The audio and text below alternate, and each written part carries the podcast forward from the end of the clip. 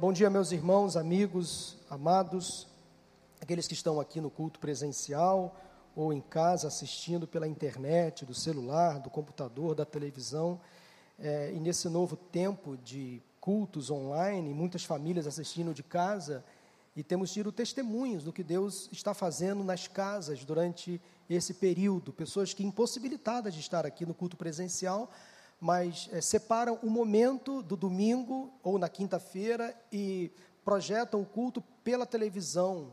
Tem pessoas já fazendo já uma, uma espécie de telão dentro de casa, com é, um equipamento mais habilitado. Então a casa fica sendo uma extensão, quase que uma extensão deste auditório. Então as pessoas se sentem aqui pela qualidade da imagem, da transmissão, inclusive agradecer a Deus pelos nossos irmãos da técnica, lá o PP, toda a sua equipe, os irmãos voluntários que estão aqui também operando as câmeras, é, fazendo chegar a cada casa uma qualidade de imagem, os cortes necessários, né, PP? Então, assim, eu queria agradecer a Deus pela vida desses irmãos, que quase não são notados. Eles ficam ali em pé, em cima, a gente fica, opa, cuidado para não cair né? mas assim, são servos de Deus que são voluntários, esses aqui, o PP, com toda a sua equipe também. Então vamos aplaudir a Deus pela vida desses irmãos que trabalham aqui na técnica, nas imagens, na sonorização, transmitindo para quem está em casa um culto de excelente qualidade visual, técnica, som de primeira qualidade e que a graça de Deus se manifeste mais uma vez entre nós aqui nesta manhã. Amém. Abra sua Bíblia em 1 Samuel capítulo 3. 1 Samuel capítulo 3. Acesse aí do seu celular também, se você tem a Bíblia instalada no seu aparelho, smartphone. 1 Samuel capítulo 3, assim diz a palavra do Senhor. O menino Samuel ministrava perante o Senhor sob a direção de Eli. Naqueles dias, raramente o Senhor falava e as visões não eram frequentes. Certa noite, Eli, cujos olhos estavam ficando tão fracos que já não conseguia mais enxergar, estava deitado em seu lugar de costume. A lâmpada de Deus ainda não havia se apagado e Samuel estava deitado no santuário onde se encontrava a arca de Deus. Então o Senhor chamou Samuel. Samuel respondeu: Estou aqui. E correu até Eli e disse: Estou aqui, o Senhor me chamou. Ele, porém, disse: Não, não chamei, volte e deite-se. Então ele foi e se deitou. De novo o Senhor chamou Samuel. E Samuel se levantou e foi até Eli e disse: Estou aqui, o Senhor me chamou. Disse Eli: Meu filho, não chamei, volte e deite-se. Ora, Samuel ainda não conhecia o Senhor, a palavra do Senhor ainda não lhe havia sido revelada. O Senhor chamou Samuel pela terceira vez. Ele se levantou, foi até Eli e disse: Estou aqui, o Senhor me chamou. Ele percebeu que o Senhor estava chamando o menino e lhe disse: Vá e deite-se. Se ele chamá-lo, diga: Fala, Senhor, pois o teu servo está ouvindo. Então Samuel foi deitar-se. O Senhor voltou a chamá-lo como nas outras vezes: Samuel, Samuel. Samuel disse: Fala, Senhor, pois o teu servo está ouvindo. E o Senhor disse a Samuel: Vou realizar em Israel algo que fará tinir os ouvidos de todos os que ficarem sabendo. Nessa ocasião executarei contra Eli tudo o que falei contra a sua família, do começo ao fim, pois eu lhe disse que julgaria sua família para sempre por causa do pecado dos seus filhos, do qual ele tinha consciência. Seus filhos se fizeram desprezíveis e ele não os puniu. Por isso jurei à família de Eli jamais se fará propiciação pela culpa da família de Eli mediante sacrifício ou oferta. Samuel ficou deitado até de manhã e então abriu as portas de, da casa do Senhor ele teve medo de contar a visão a Eli, mas este o chamou e disse: Samuel, meu filho, estou aqui, respondeu Samuel. Ele perguntou: O que o Senhor lhe disse? Não esconda de mim. Deus o castigue e o faça com muita severidade se você esconder de mim qualquer coisa que ele lhe falou. Então Samuel lhe contou tudo e nada escondeu. Então ele disse: Ele é o Senhor que faça o que lhe parecer melhor. Enquanto Samuel crescia, o Senhor estava com ele e fazia com que todas as suas palavras se cumprissem. Todo Israel, desde Dan até Berseba, reconhecia que, que Samuel estava confirmado como profeta do Senhor. O Senhor continuou aparecendo em Siló, onde havia se revelado a Samuel por meio de sua palavra, e a palavra de Samuel espalhou-se por todo Israel.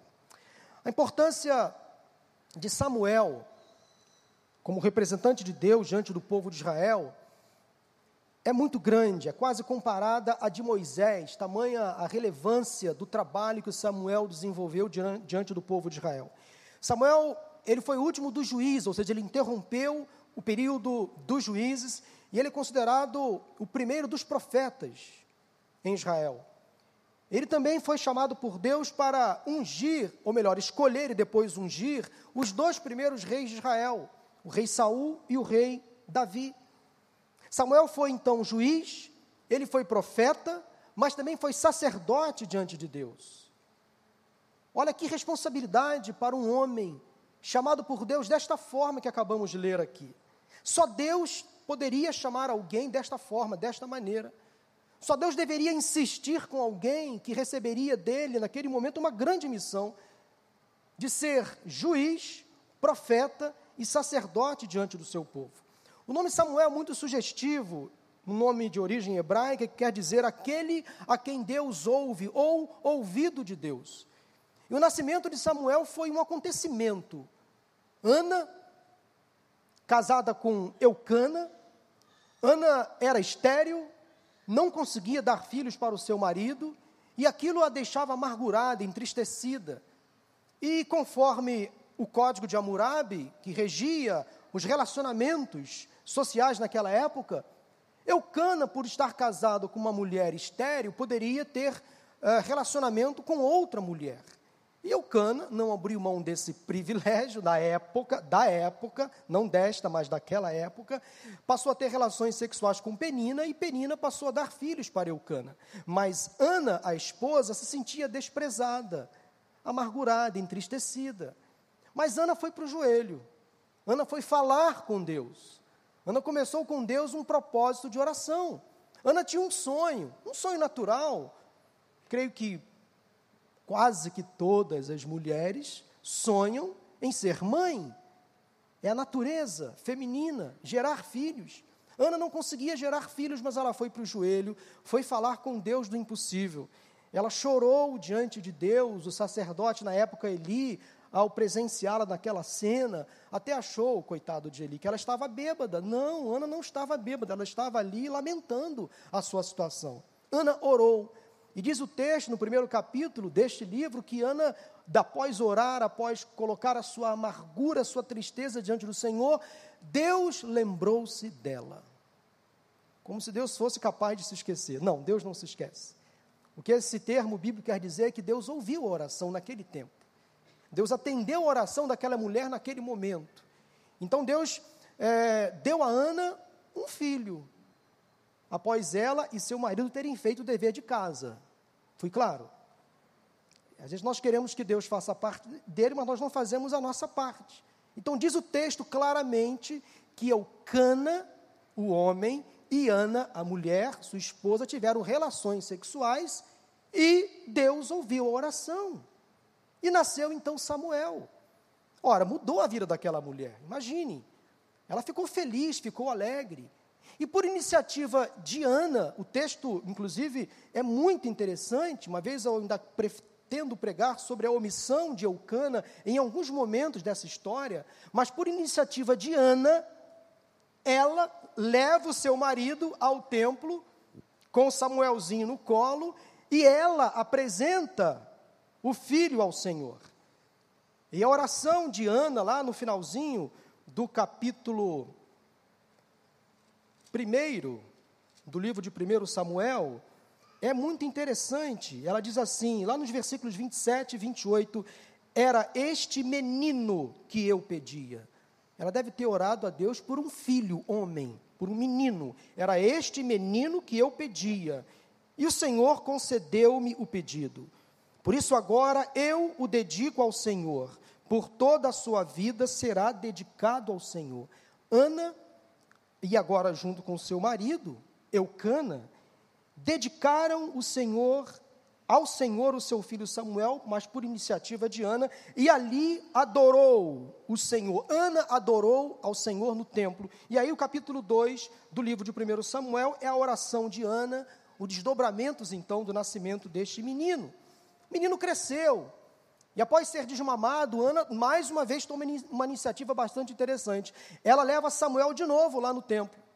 E sabe o que ela faz? Deixa o menino lá, volta para casa. Que coragem desta mulher. Que coragem desta mãe de levar o seu filho, um menino ainda, uma criança, já desmamado, e deixa os cuidados do sacerdote Eli no templo. Que mãe desnaturada, pastor, abandonou o seu filho negativo. Ela estava entregando o seu filho para Deus. Mas todo ano, diz a Bíblia, Ana ia ao templo e levava uma túnica nova, porque o menino crescia. Talvez no aniversário da criança, de forma alguma ela o abandonou, ela consagrou a Deus e cumpriu a sua promessa de consagração, de dedicação ao Senhor. E ela todo ano ia ao templo para levar uma túnica nova, para ver como o menino estava, provavelmente, e talvez fazia um bolo, levava uma bala, um biscoito, coisas desse tipo que toda mãe gosta de fazer, que mãe gosta de fazer, é alimentar o filho, né? Ver o filho comer, né? Toda mãe tem esse privilégio de fazer a comida, fazer o lanche e ver o filho comer. Estou enganado, mãe? Que privilégio, né? Então, mãe, não está na Bíblia, mas eu estou imaginando. Ana fazia isso. Levava uma túnica e levava lá um, uns biscoitinhos, um bolo, uma bala, um chiclete, um fandango. Fandangos não, não, pastor, fandangos não. Fandangos não tinha naquela época ainda não. Está brincando, tá, gente? Ana era assim. E aí Samuel ficou no templo sendo cuidado pelo sacerdote Eli. Ele passou a ser um pai espiritual, um pai na fé para Samuel. E passou a cuidar daquele menino como se fosse seu próprio filho. Curiosamente, a Bíblia ela tem algumas histórias que nós não temos muitas explicações. Ele foi um péssimo pai para Ofne e Finéias, mas foi um excelente mentor para Samuel. Coisa estranha, né? Talvez dedicado muito mais às coisas do templo, da obra, e pouco dedicado às coisas de casa. Isso é uma outra discussão, uma outra conversa que podemos ter num outro momento. Mas a questão é que Eli foi importante, sim, para Samuel. O menino se desenvolveu, e talvez com uns 12 para 13 anos, já um adolescente, uh, diz o texto que ele já estava, então, é, ajudando Eli no templo. Ele já ministrava perante o Senhor, mas não tinha ainda intimidade, ele fazia as coisas meio que no automático. Samuel obedecia às ordens de Eli, ele era um ajudante, um auxiliar de serviços gerais, um certo, uma espécie de um vigia do templo pau para toda obra. Aquele menino estava ali, pronto para varrer o chão, para limpar o banheiro, para consertar a bateria, para, enfim, ajudar de tudo. Este era Samuel. Mas um dia, eis que Samuel é chamado por Deus. Ainda era um menino. E aí o texto que nós lemos, no capítulo 3 de 1 Samuel. Ele é chamado por Deus, mas não conseguia identificar a voz de Deus, porque não tinha ainda tido uma experiência pessoal. Ele era ajudante de Eli, o sacerdote, mas ele ainda não tinha tido uma experiência pessoal com Deus. Para algumas pessoas, aprender a ouvir a voz de Deus, ou saber discernir a sua vontade, é algo muito difícil. Você já ouviu a voz de Deus? Pausa para a resposta. Vou fazer a pergunta novamente. Não precisa responder, claro. Você já ouviu a voz de Deus? A outra pergunta é: você já ouviu Deus falar? Pode parecer duas perguntas próximas, mas elas são muito distantes. Ouvir a voz de Deus é uma coisa, ouvir Deus falar é outra coisa completamente diferente. Eu, particularmente, nunca ouvi a voz de Deus, audível, mas já ouvi Deus falar comigo tantas, tantas, tantas, inúmeras vezes, incontáveis. Deus fala comigo de muitas formas, através da Bíblia, claro, a sua palavra, Ele fala comigo. Através de um louvor, de um testemunho, através da, natu da natureza. Ele traz uma sensação ao meu coração, à minha razão, de que é Ele quem está falando. Eu sinto a Sua presença. Como Deus fala com você? De que forma você percebe que é Deus quem está falando com você? Como isso acontece com você? Cada um de nós tem uma forma, uma maneira de responder. Você sente alguma coisa? Você compartilha as suas dúvidas espirituais com alguém? Você tem uma pessoa mais madura na fé para ajudá-lo ou ajudá-la a discernir a voz de Deus e a sua vontade? Porque à luz desse texto, nós podemos e devemos aprender a ouvir a voz de Deus. Eu quero deixar para vocês nesta manhã três lições baseadas neste texto, para você aprender a ouvir a voz de Deus. Porque Deus sempre fala. Sempre fala.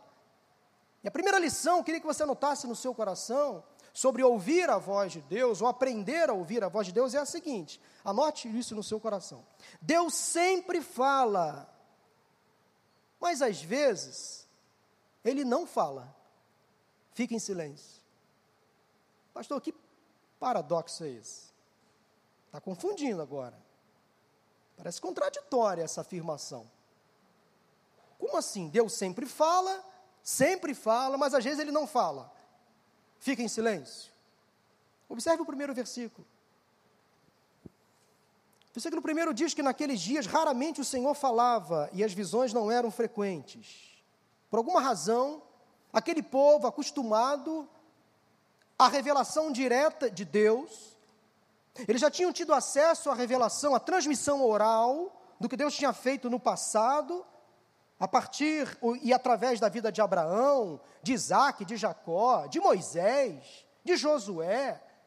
Então, esse povo aqui sabia que Deus se revelava face a face, que a ligação era online o tempo todo, que não havia interrupção na comunicação.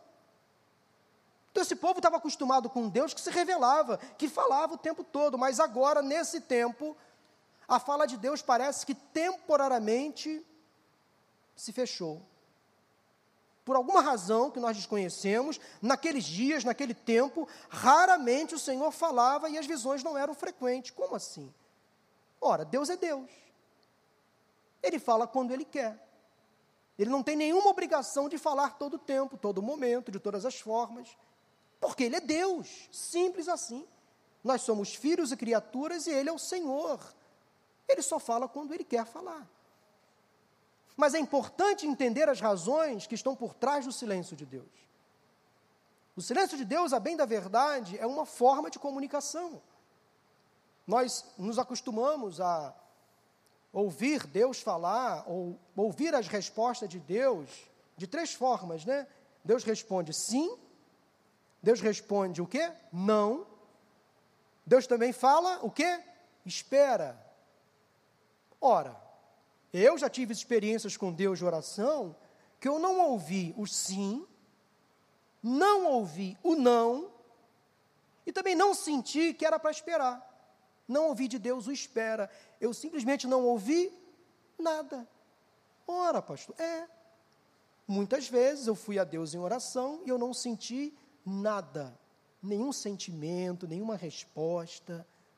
Mas eu aprendi ao longo da minha vida cristã que o nada de Deus é tudo. Que o silêncio de Deus é uma sonora resposta. Pode parecer paradoxal, mas Deus, quando fica em silêncio, Ele está respondendo, Ele está trabalhando, e trabalhando em nosso favor. Então, se porventura você se depara, às vezes, com um sonoro silêncio de Deus, Ouça o silêncio de Deus. Porque o silêncio de Deus também é uma resposta. Enquanto você está orando, pedindo, esperando uma resposta audível ou não, enquanto você espera de Deus uma, uma sensação ou um sentimento, um arrepio no corpo, seja lá o que for, para responder a sua oração, e se isso não acontecer, se você ficar, entre aspas, no vácuo, como a garotada costuma dizer, não se sinta frustrado, não se sinta abandonado, porque mesmo no silêncio, Deus está falando, mesmo quando se cala, Ele está trabalhando em seu favor. Ele não abandona os seus filhos, os seus servos. E esta é uma das mais difíceis constatações que podemos che chegar, lidar com o silêncio de Deus. Porque nós temos as nossas urgências. Nós temos as nossas prioridades. Nós andamos com o relógio no pulso marcando a hora o tempo todo.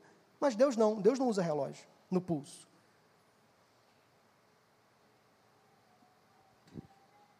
Ele é o Cairóis, dono de todo o tempo, senhor da história.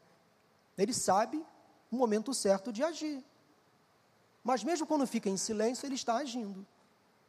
Isso é um enorme teste à nossa fé, porque ninguém gosta do silêncio, ninguém gosta de ser ignorado, esquecido, isso é a natureza humana. Quando temos uma pergunta, queremos a resposta. Quando temos uma dúvida, queremos a certeza. Quando estamos doentes, queremos logo a cura. Quando estamos com medo, queremos força e coragem. Quando não sabemos o que fazer, nem para onde ir, queremos que Deus nos dê logo a direção.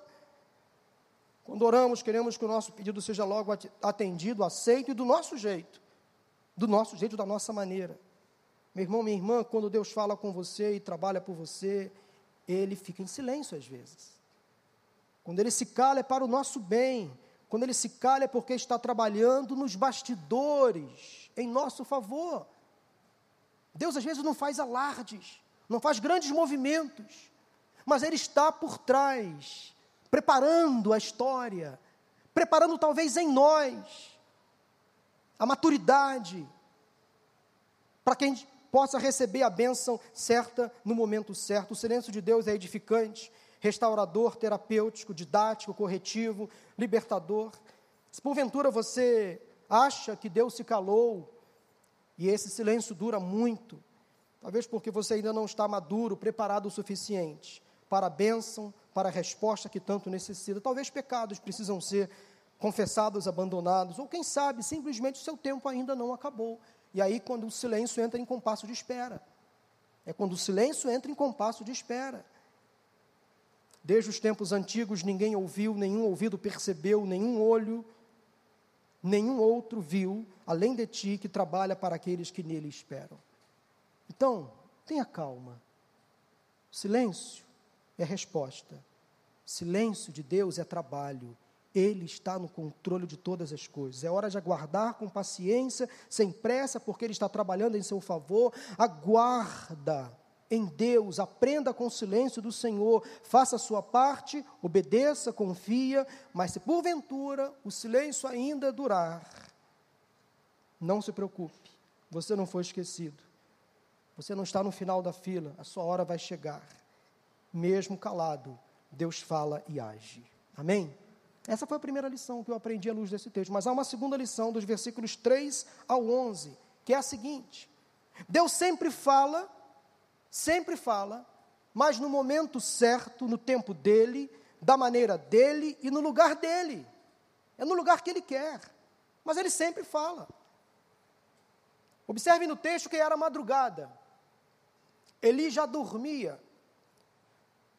Samuel estava deitado, observe o privilégio, no santuário do Senhor, tomando conta da arca do Senhor, da arca de Deus. Observe então que privilégio que esse menino tinha àquela altura, né? Ele era uma criança praticamente. Diz versículo 3 que era madrugada, e há um detalhe no texto que passa despercebido por muitos. Diz assim o versículo 3: A lâmpada do Senhor ainda não havia se apagado. Essa referência no texto diz respeito ao candelabro de ouro que ficava no lugar santo, na mesa do lugar santo no templo. Sete lâmpadas mantinham um candelabro aceso e era função do sacerdote manter o candelabro aceso. Era o sacerdote que colocava azeite puro de oliva suficientes para que a chama não se apagasse e permanecesse acesa durante toda a noite.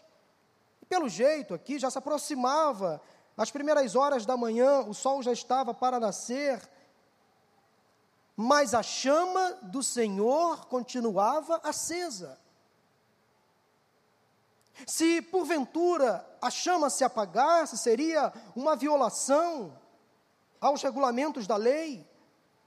Quero dizer uma coisa para você nesta manhã, em nome de Jesus, meu irmão, minha irmã, escute com atenção.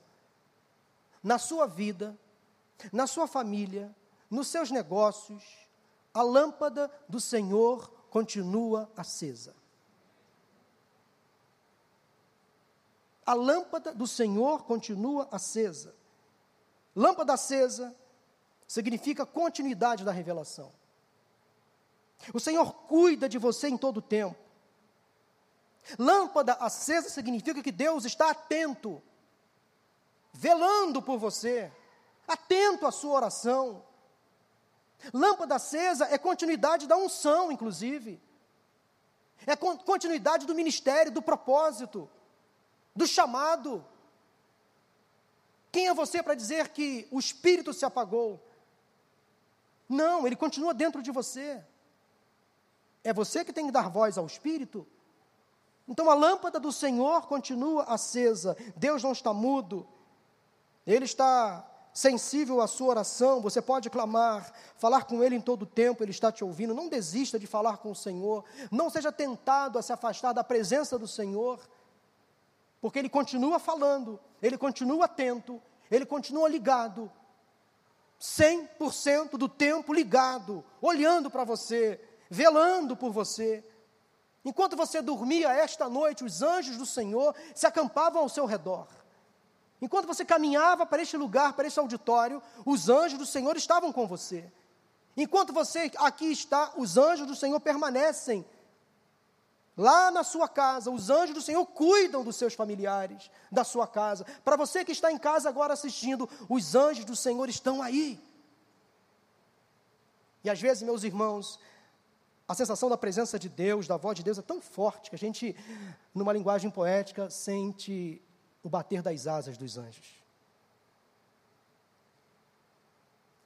A presença, de Deus às vezes é tão forte que a gente sente a presença de Deus, o bater das asas dos anjos ao nosso redor. Aquela voz calma, sussurrando no nosso ouvido, é a presença do Senhor. Aquela paz que invade o nosso coração nas horas difíceis, é a presença do Senhor. Aquele consolo, aquele conforto que vem nas horas difíceis de perdas, de luto, de doença, é a presença do Senhor. Deus se manifesta de todas as formas, de várias maneiras. Deus chamou Samuel, porém Samuel ainda não estava totalmente familiarizado com esse tipo de experiência. O sono de Samuel foi interrompido por uma voz que ele ainda não conhecia totalmente.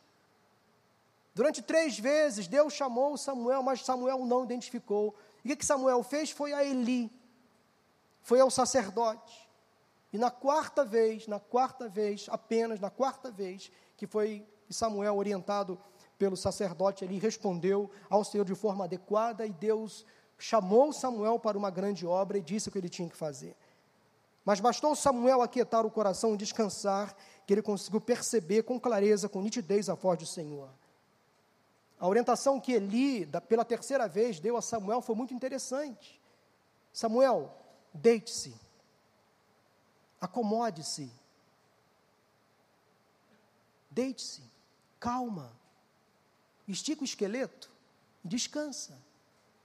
Samuel estava muito agitado naquela madrugada. Estava muito incomodado, muito ativo. Havia tomado muito café na noite anterior, né? Red Bull, quem sabe? Estava pilhado.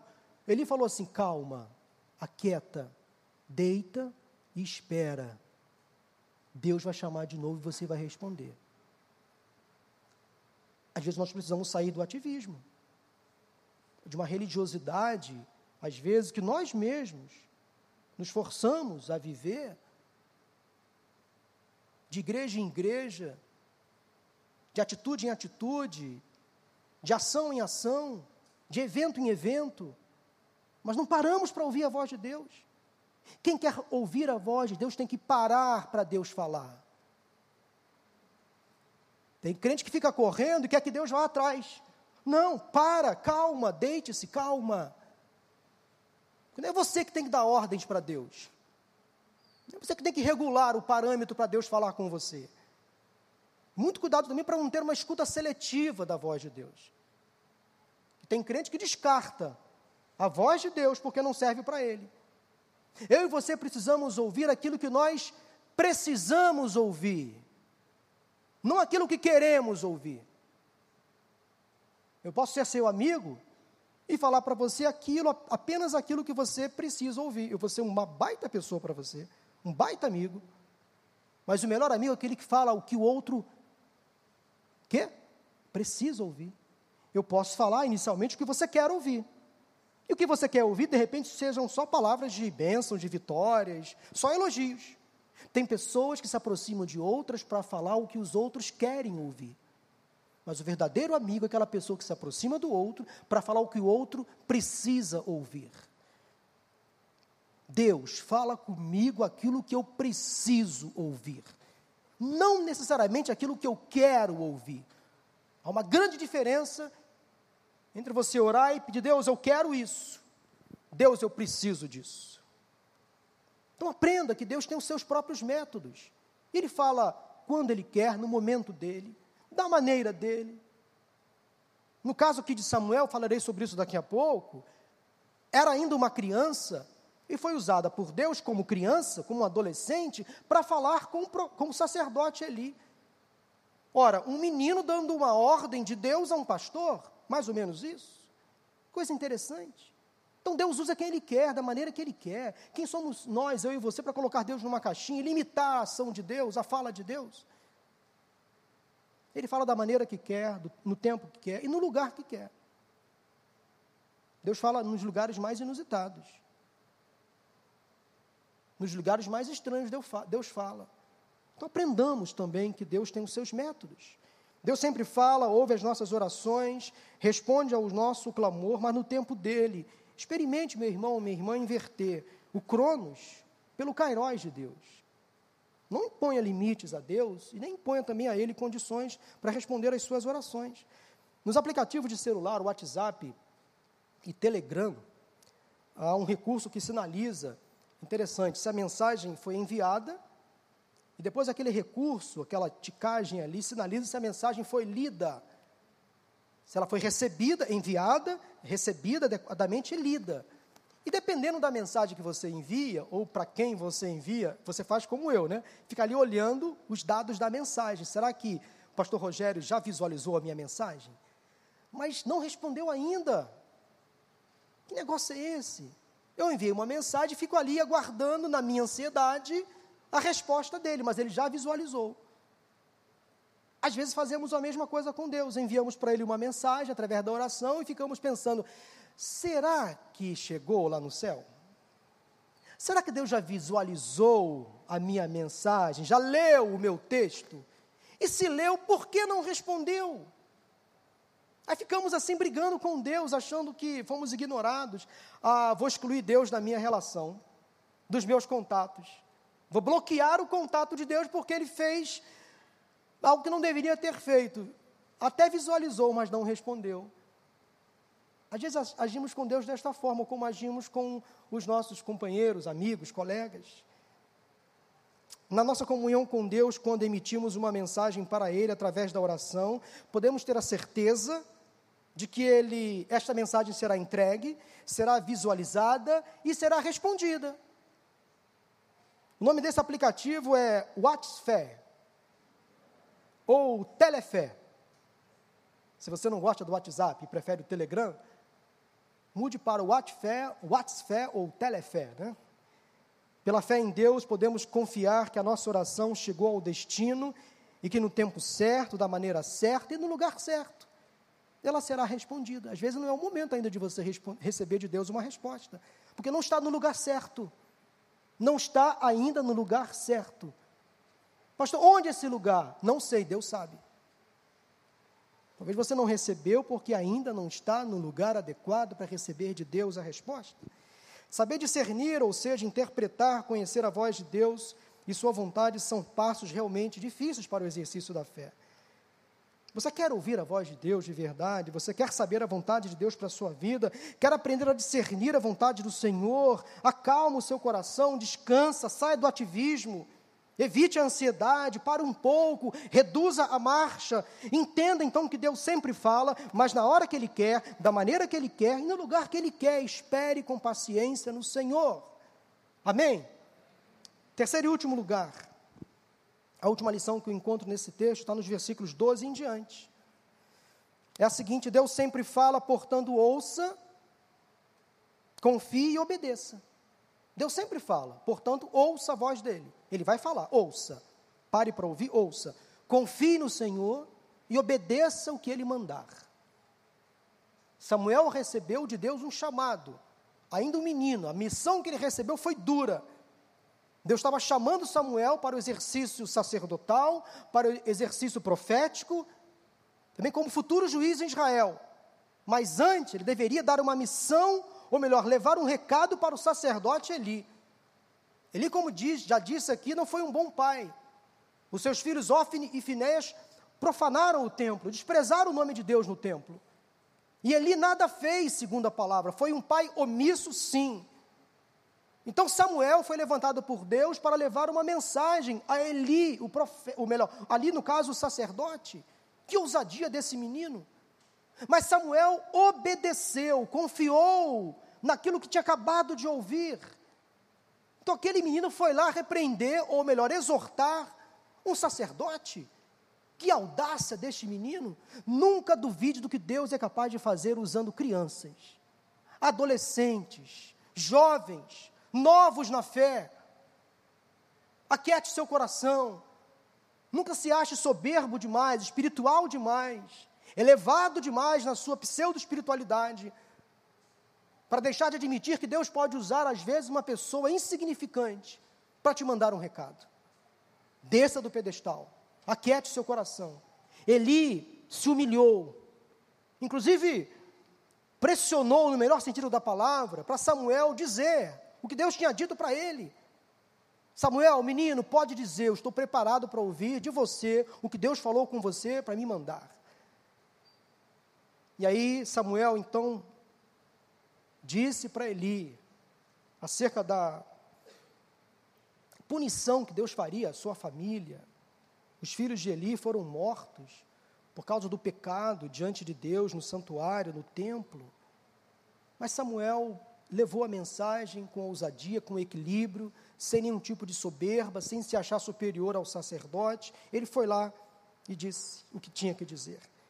Então, pelo fato de Samuel ter executado a ordem, escutado a voz de Deus, reconhecido, obedecido à voz do Senhor, diz o versículo 20: que todo Israel passou a reconhecê-lo como profeta a partir daquele momento. E o que Samuel falava, Israel tomava conhecimento. Samuel passou a ter credibilidade, respeito, confiança diante do povo. O Senhor estava com ele em todo momento, então a palavra do Senhor era a palavra de Samuel, a palavra de Samuel era a palavra do Senhor. E o povo começou a testificar que aquele, não mais agora um menino, aquele jovem talvez, já a essa altura, já era um jovem, quase adulto, era um homem especial, ungido de Deus para liderar o povo naquele momento como juiz. Encerrando então o período dos juízes, dando início ao período monárquico, escolhendo e ungindo os dois primeiros reis de Israel, e sendo um sacerdote diante do povo, que responsabilidade que Samuel recebeu. O povo via isso nele, porque ele estava com o Senhor, ele ouviu a voz de Deus. Samuel passou a falar com Deus em oração, Deus passou a falar com Samuel, e a partir então daquele momento, a palavra de Samuel era a palavra de Deus, a palavra de Deus então era a palavra de Samuel. Às vezes nós somos tentados a dar mais crédito a outras vozes, a outros apelos, a outros chamados, e deixamos de lado a voz do Senhor. Ignoramos a voz, ao chamado mais importante, a voz mais nobre da existência, que é a voz de Deus. Se é o Senhor quem fala com você, meu irmão, minha irmã, confie, obedeça, não retruque, aquiete o seu coração. Em quem você tem confiado, afinal? Quem você tem ouvido? Quem são as suas principais referências? Quem é sua fonte principal e primeira de consulta e inspiração? Se você tem dado crédito às palavras estranhas, volte os seus ouvidos e atenção para a voz do Espírito, para a voz do Senhor. Tenho estado um pouco preocupado com alguns cristãos, até um, alguns intelectuais evangélicos se dizem cristãos, conhecedores da Bíblia, que estão por aí secularizando demais o Evangelho, dando ouvidos a outras vozes, a outras literaturas, servindo a outros senhores, secularizando demais a palavra de Deus. Parece que estão dando mais valor às opiniões humanas, aos livros acadêmicos, às ideologias modernas, ao politicamente correto, e passam a considerar esse, essa Bíblia, esse livro, melhor dizendo, que é a Bíblia, como um livro ultrapassado, retrógrado, fundamentalista, e passam a colocar então em xeque as Escrituras. Acham que a Bíblia tem que ser então revista, atualizada, remodelada, reinterpretada. E o discurso é: veja bem, não é bem assim. Vamos pensar novamente, à luz do tempo de hoje que estamos vivendo, a palavra de Deus é imutável. Graça continua sendo graça. Lei continua sendo lei. Perdão continua sendo perdão. Pecado continua sendo pecado. Inferno não é utopia, continua sendo inferno. Não bobeia não para ver só daqui a algum tempo. Não bobeia não. Céu é céu. Salvação é salvação, perdição é perdição. Tem coisas que a Bíblia não fica em cima do muro, desculpe. Tem coisas que a Bíblia não é politicamente correta. Ela é certeira, assertiva. Na dúvida, meu irmão, minha irmã, fique sempre com a voz do Senhor. Você vai sair bem. Na dúvida, ouça a voz de Deus, aguarde, porque o seu, o seu fim será bem melhor. Fica tranquilo, Deus está no controle, aguarde o Senhor. Ouça a voz do Espírito, pois ele sempre fala e fala de diversas maneiras. Pode confiar, obedecer, mas nunca abra mão da palavra do Senhor. Amém? Para concluir, quero contar uma experiência que eu contei no primeiro culto, uma ilustração, que é uma ilustração, que pode ser a minha história. Eu me confundo muito com o personagem masculino dessa história que eu vou contar para vocês. Dizem que um homem estava tendo dificuldade para se comunicar com a sua esposa, e ele pensou, só pensou, não disse, porque ai dele se dissesse. Ele pensou que a esposa estava ficando surda. Porque ele falava e a esposa não respondia. Lá em casa acontece às vezes assim. Eu falo, o Mauro não responde. Eu falo assim, ela está ficando surda. Porque a minha sogra tem problema de audição. Está usando já aparelho. Eu falei, a Mauro está caminhando para lá. Porque eu falo, ela não me responde. Eu tenho que ficar insistindo. Disco arranhado. Mas diz, um, diz a história que um homem, não eu, estava tendo dificuldade para se comunicar com a sua esposa e pensou que ela estava ficando surda. Então ele decidiu fazer um teste com ela, fez um teste. Ele estava na sala e ela no quarto. Imagine na sua casa, tá homem, você na sala, sua esposa no quarto. E ele lá da sala perguntou: Você está me ouvindo? Não ouviu nada. Foi, ele foi caminhando pelo corredor e perguntou de novo: Você está me ouvindo? Não ouviu nada. Ora, a casa não era tão grande assim. Chegou à porta do quarto. Você está me ouvindo? Nada ouviu. Entrou no quarto. Se aproximou da cama onde estava sentada a sua esposa. E ele perguntou: Você finalmente está me ouvindo? E ela respondeu: Calma, serena e tranquila. Pela quarta vez, sim. O que isso quer dizer? Ele estava distante dela, mas ela estava ouvindo.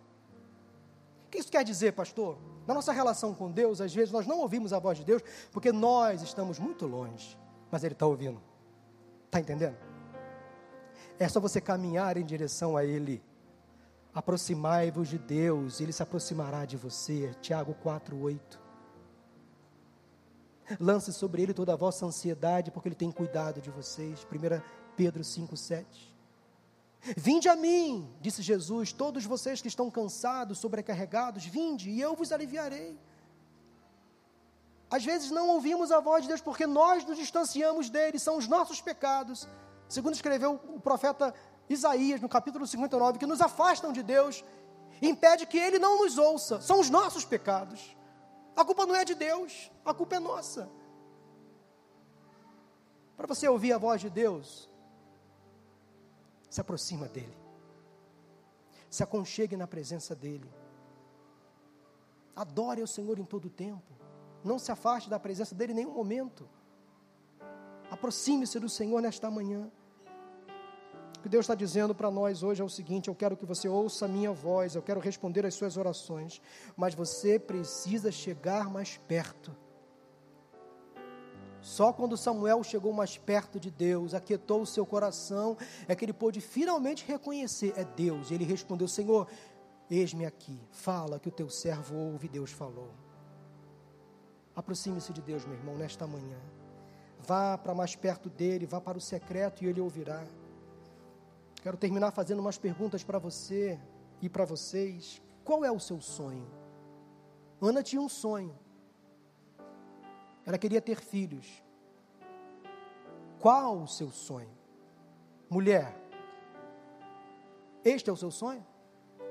Homem, este é o seu sonho? Moça, rapaz, qual o seu sonho? Não importa em que área. Qual o seu desejo mais forte hoje que você tem no seu coração? Que você quer que Deus ouça de você hoje? Porque Deus fala, mas nós também podemos falar com Ele.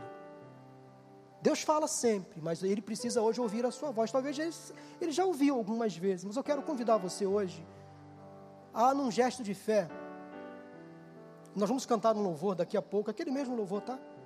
Que eu combinei com você. A troca, tá? E eu quero convidar você, num gesto de fé, a sair do seu lugar durante essa canção e vir aqui entregar para Deus o que você precisa. Qual o seu pedido hoje? Qual o seu sonho? Samuel foi ouvido por Deus. Deus ouviu a sua oração. Então nós vamos cantar um louvor. Eu quero convidar aquelas pessoas que hoje querem falar com Deus, um pedido, seja em que área for, casamento, nos negócios, nos estudos, se é um problema de saúde, saúde física ou emocional, eu não sei. Quem sabe você é uma pessoa que está casada com seu cônjuge aí, você quer orar pelo seu casamento, quer pedir a Deus, não importa, vem sozinho. A fé é individual. Vamos cantar esse louvor? Vamos ficar de pé nesse momento? Você pode vir aqui à frente, pode se espalhar, porque há lugares para todo mundo aqui mantendo o distanciamento. Você quer se livrar de um vício, de uma compulsão, de um pecado? Vem falar com Deus, vem pedir a Ele, em oração, em louvor, porque lá naquele templo, Ana adorou ao Senhor quando consagrou seu filho a Deus. Vamos cantar?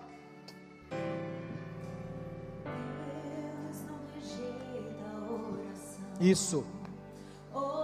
Pode vir em nome de Jesus. Vem mais aqui à frente para deixar o, o, espaço bem à vontade. Pode ficar nos corredores se você preferir. Mas pode vir.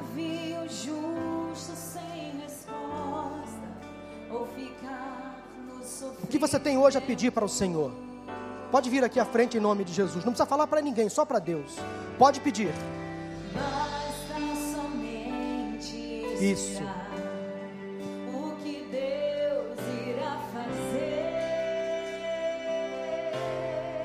Pode vir, pode vir. Estende suas mãos, é a hora de vencer. Então louve, simplesmente louve. Tá chorando, louve. Precisando, louve. Tá sofrendo, louve importa, louve, seu louvor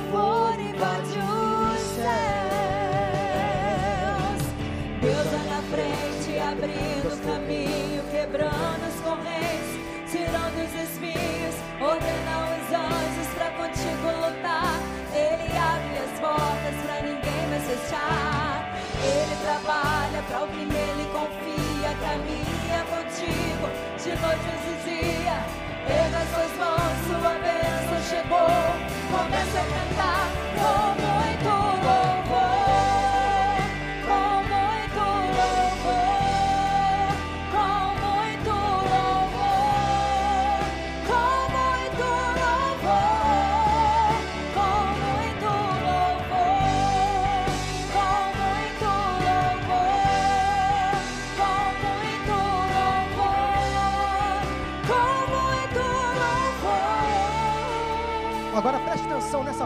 Música. Canta, Priscila. Preste atenção, olha só. A gente precisa entender. Olha só. O que Deus está falando. Agora preste atenção. Olha só. Quando ele fica em silêncio, é porque está em seu favor, meu irmão. Fica tranquilo, não é bom saber disso? Basta somente esperar. Basta somente esperar o que Deus irá fazer.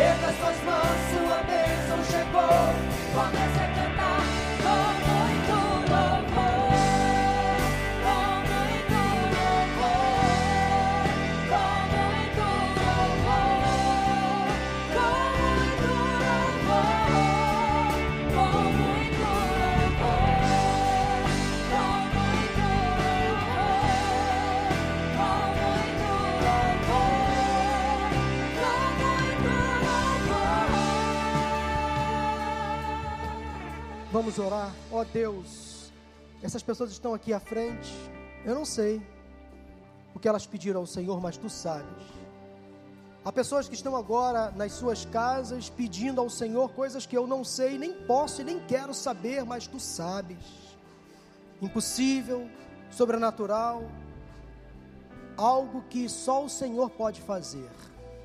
Elas falaram contigo agora, Deus, fala com elas também, de forma clara quem sabe este culto, esta mensagem, esses louvores, já foram um sinal da tua resposta, do teu agir, de uma mudança, de um milagre.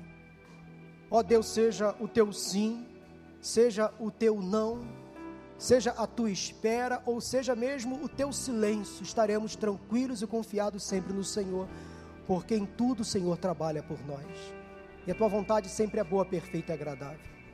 Mas atendo a Deus em nome de Jesus, é a minha oração, o meu pedido, a oração desses teus filhos feitas neste lugar, neste momento.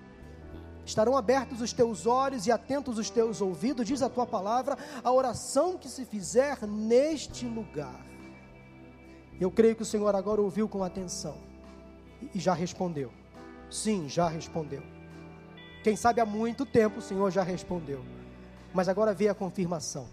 Por isso, dê paz ao coração deste irmão, desta irmã, que ao voltar agora para o seu lugar, para a sua casa, aqueles que estão já em suas casas, fiquem repousados no Senhor, tranquilos, sem ansiedade, sem preocupação, sem nenhum ativismo, porque eles já confiaram em Ti, já depositaram a esperança no Senhor, e o Senhor já ouviu, já ouviu e já atendeu. É a nossa alegria, a nossa certeza da Tua presença Senhor, finalmente leva-nos em paz para os nossos lares, aqueles que estão aqui no culto presencial. Traga-nos de volta à noite para ouvirmos mais uma porção da tua palavra, pois nós assim oramos em nome de Jesus. Amém, amém e amém. Aplauda ao Senhor. Deus seja louvado.